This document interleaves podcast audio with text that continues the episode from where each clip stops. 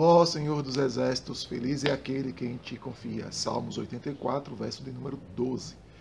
Este salmo é a nossa leitura bíblica anual de hoje e é escrito pelos filhos de Corá. Alguns dizem que foi por descendentes de Asaf. No entanto, a gente não encontra um período ou um momento bem claro de quando ele foi escrito. Mas há uma sugestão dos estudiosos que seria lá segundo Reis, capítulo 18, do verso 13 ao verso 16, que é quando Senaqueribe, rei da Síria, está atacando Judá e então, ali no reinado de Ezequiel, Ezequiel reconhece de que erra diante do rei, e o rei então lhe cobra ouro e prata. E aí então Ezequiel comete um segundo erro. Ele vai então, tira todo o ouro, toda a prata que estava no palácio real e também estava no, no templo, na casa do Senhor, tira tudo, inclusive das paredes, e entrega isso então ao rei Senaqueribe para que não sofresse ataque, não fossem destruídos.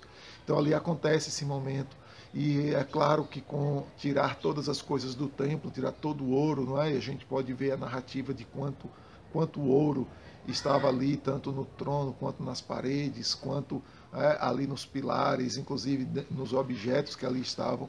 Então, muito provavelmente o templo estava muito difícil ou um ambiente muito ruim de se frequentar naquele momento. Talvez até mesmo o próprio Senaqueribe tenha bloqueado a entrada ao templo ali porque ele domina a cidade, ele controla a cidade.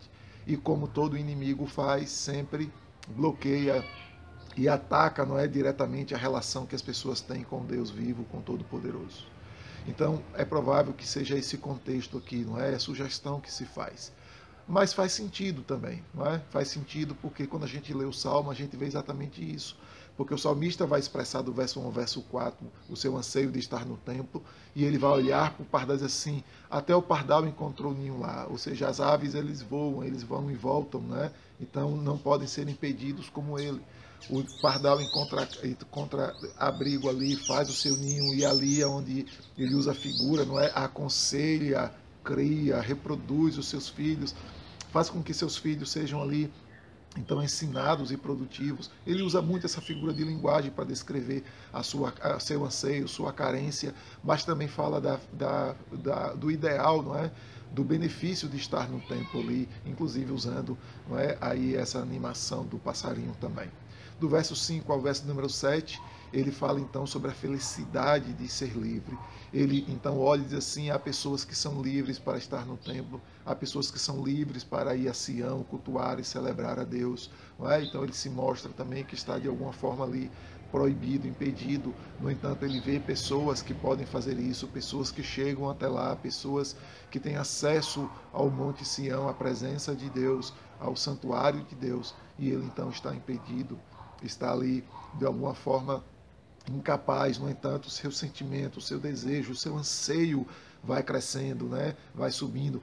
Tem comentários assim, ele estava com inveja do pardal, ele estava com inveja daqueles que poderiam chegar no templo, porque ele estava impedido por algum motivo.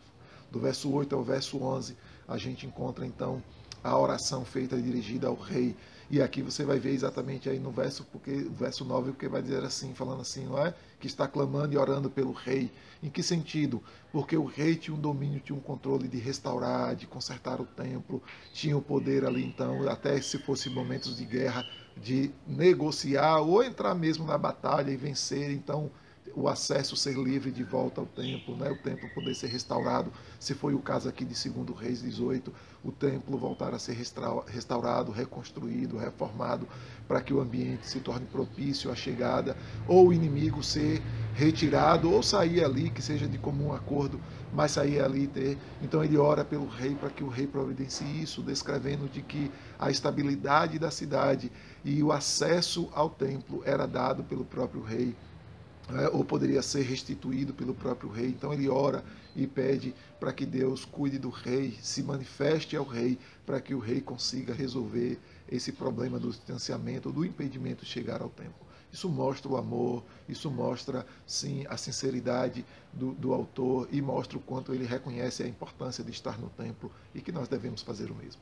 Mas eu quero encerrar descrevendo que o Salmo nos ensina aqui pelo menos quatro lições práticas e simples do que é realmente estar no templo, reconhecer a necessidade de se ajuntar com Deus, porque o livro de Hebreus vai dizer assim de que há muitos que deixaram de frequentar o templo, há muitos que deixaram de crescer, de se desenvolverem no templo. Então, ir ao templo significa que nós temos uma fé singela e simples. É um ato simples, puro. Ir ao templo, se encontrar com as pessoas que professam a mesma fé, cantar a mesma música, ouvir a mesma mensagem, fazer a mesma oração pelo mesmo motivo, pela mesma razão. É um ato singelo e simples de fé. Ir ao templo é aprender a andar com Deus, andar com Deus em oração, em comunhão, em participação, envolvimento, ouvir o que Deus faz na vida das outras pessoas, ver como Deus tem curado, sarado, restaurado vidas.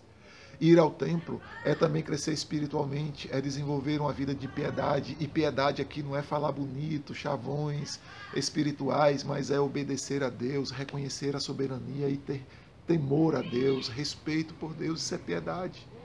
Também ir ao templo nos ajuda a desenvolver a nossa confiança. Por isso que eu termino com o Salmo, o verso de número 12, né, como eu comecei, diz assim: Ó Senhor dos exércitos, em ti está a minha confiança. Aprenda a ir ao templo e adorar ao Senhor e buscar a Deus. Segue que te ensino no caminho e até o próximo vídeo, querendo Deus.